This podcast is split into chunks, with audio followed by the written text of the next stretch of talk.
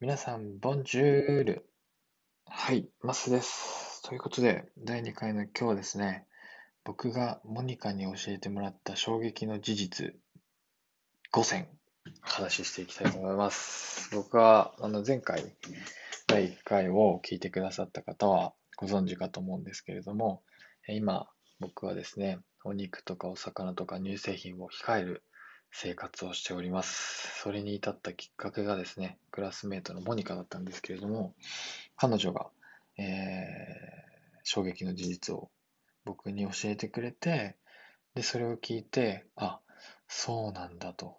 これを知らないで生きてきた、生活してきた僕はちょっとまずかったなと思って、そこから今みたいな生活に切り替えたんですけれども、はい。それを皆さんとシェアハピしていきたいと思います。では行きます。まず一つ目ですね。牛肉 1kg 生産するのに、皆さんどれくらいの水が必要だと思いますか？はい。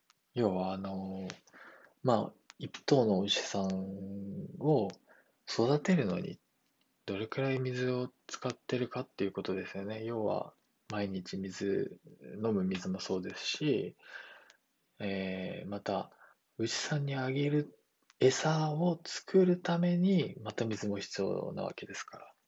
これどれくらいの水が必要かっていうと、実はですね、1500リットルの水が必要なんですね。だから、まあ、大体レストランとかで食べるステーキって、うん、200とか300グラムぐらいですか？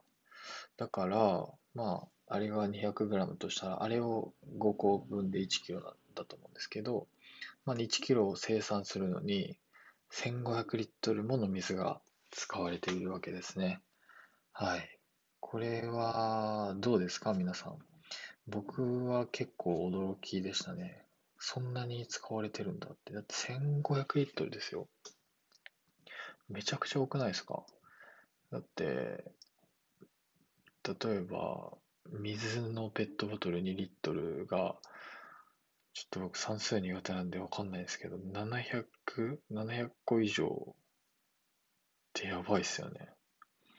めちゃくちゃ水が使われています。あの、お肉を生産するのに。なので、まあ、お肉を控える生活、あまり食べないっていうのには、こういう理由が一つございます。はい。次いきます。500g のエビ、エビさんいますね。エビを収穫するのに、えっと、同時に13キロもの他の魚を網の中で一緒に取ってしまっているっていう事実があるんですね。でですね、あの、まあ、エビをメインに収穫しているので、それ以外に網にかかった魚さんたちは、その海に戻してるんですよね。で、まあ、生きてればいいんですけど、網にかかったお魚さんってもうすごい弱っちゃってるんで、ほとんど死んじゃってるらしいんですよ。でも、それにもかかわらず、海に戻してる。その500、たった 500g の水、エビを収穫するために、13キロもの他の魚が犠牲になってるんですね。これもなんかちょっと悲しい事実ですよね。だから、まあ僕、それ以降、まあでもエビってあんまり食べる機会ないですよね。エビフライぐらいですか。だから僕はそれ以降、だから1年ぐらいエビ食べてないですね。うん。これもなんかちょっと僕は衝撃でしたね。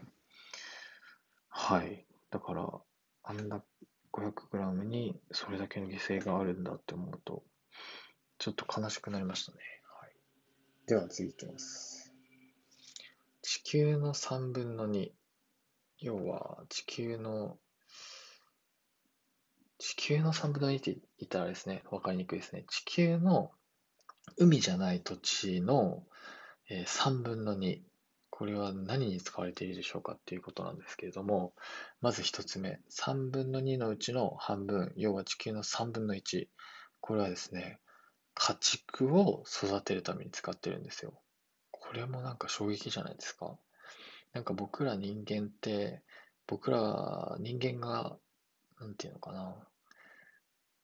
地球を支配してるって言ったらちょっと大げさかもしれないですけど、それくらいの勢いで僕は自分を中心に世界を捉えてしまってたんですけど、僕らなんかよりも、うん、家畜を育てる家畜さんたちのスペースがめちゃくちゃ広大なんですよね。で、またその3分の2のうちの半分、3分の1、幼稚系の3分の1、これ何に使われていると思いますか？これ実はですね、そのさっきの3分の1の家畜さんたちを育てるための餌を育てるためにその土地が使われてるんですよ。だから要は地球の3分の2は僕らが食べるため、食べるお肉を育てるために使われてるんですよ。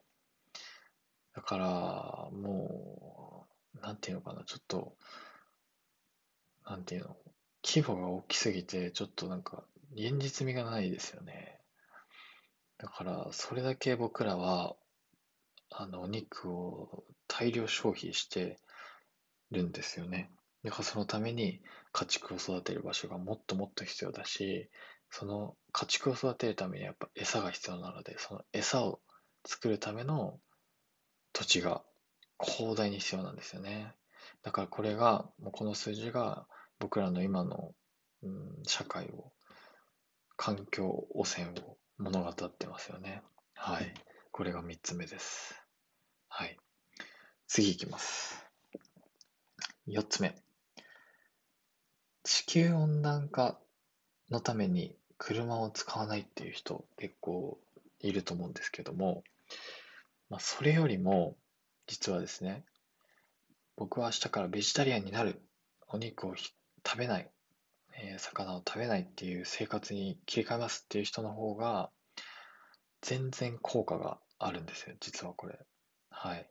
これなんでかっていうと、これまでもあのずっとお話ししてきたように、たくさんの水が必要だったり、たくさんの土地が必要だったり、その家畜を育てるためにたくさんの餌が必要またそこで餌を育てるための土地が必要っていうことが全部ひっくるめて、あのー、車の二酸化炭素の排出に比べたら、全然ベジタリアンになる、お肉を控える、魚を控える、乳製品を控える生活をする方が断然地球温暖化を遅らせる、またはえー、なくすことができるんですよね。これもなんか、これ僕結構好きですね。わかりやすいっていうか、なんか、あの、僕らのが小学校の時とかって、結構なんていうのかな、地球温暖化が大変だぞみたいなニュースとか、まあ学校でもよく先生言ってましたし、なんか、学校、僕の学校なんか環境 ISO なんとかかんとかみたいなのを取得するために、なんか、いろいろやってましたね、取り組みを。ちょっと忘れちゃったんですけど。で、最終的に取得して、僕たちの学校は環境なんとか、なんとか取得学校です、みたいな感じでやってましたけど、まあ、その時によくお話に出てたのが、いやー、なんていうのかな、もう車がやっぱ CO2 排出が大きいから、地球温暖化を止めるためには車を使わないのが一番だみたいなことをよくちっちゃい頃話をしたりとか、なんかそういう記憶があったんですけど、そんなことよりもお肉を食べない、お肉をの消費を減らす、魚の消費を減らすっていうことの方が全然効果があるっていうのがちょっと僕にとっては衝撃でした。はい。これ分かりやすいですね。では、次、5つ目、最後になりましたが、多分まだまだあるので、時間があれば今日もう少しだけ話したいと思うんですけども、5つ目。はい。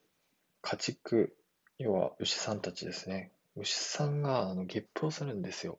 で、これゲップ、牛さんのゲップってメタンガスなんですけど、このメタンガス、実はですね、車とか、そういう車の排出とかで出る二酸化炭素、CO2 の25倍も温暖化を進行させるんですよ。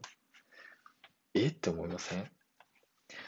家畜、僕今ずっとお話ししてきたと思うんですけど、例えば地球の3分の1、家畜を育てるために使ってるじゃないですか。で、さらには今どんどん人口が増えてって、消費が、お肉の消費が増えてって、えー、もっともっと必要になっていく。で、要はもっと牛さんが必要になってくる。で、えー、僕らは僕らで人間の世界で言うと、車に乗るなとか、CO2 排出削減のためにこんなことができるんじゃないかとかって議論してると思うんですけど、その CO2 の25倍も牛さんが発するゲップが温暖化を進行させてしまうんですよ。嘘でしょってなりますよね、もう。こうなったら。なんかもう、どう思いますか？すごくないですか？まあ、これがね、僕も一から統計取ったからわけじゃないからわかんないですけど、まあでもこれは事実として、あの、今、世の中で言われていることなんですよね。はい。ということで、どうですか？皆さん、今日は5つ紹介したんですけども、おさらいしましょうか。簡単に。1つ目、牛肉を1キロ生産するのに1500リットルもの水が必要である。2つ目、500グラム、たった500グラムのエビ酸を収穫するのに、同じ網にかかった13キロもの他の魚を、えー、犠牲にしている。で、彼らは死んでしまっているので、それをそのまま海に戻していると。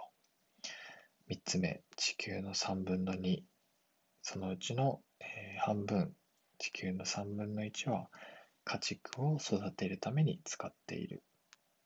地球のそのまた3分の1は家畜の餌を育てるために使っている。要するにですね、地球の3分の2は僕らが消費するお肉を育てるために使われています。4つ目、地球温暖化のために僕は明日から車を使いませんっていう人よりも僕は明日からベジタリアンになりますって人の方が、もう全然地球温暖化抑制のために効果があると。はい。5つ目。家畜、牛さんたちがですね、発するゲップ、メタンガスなんですけれども、これは CO2 の25倍も温暖化を進行させるという事実がございます。どうですか僕はこれらの事実を知って、ちょっとお肉を控えようっていう風になりました。皆さんはどう思いますか？はい。今日はですね、えー、衝撃の、モニカに教えてもらった衝撃の事実5つをお話しさせてもらいました。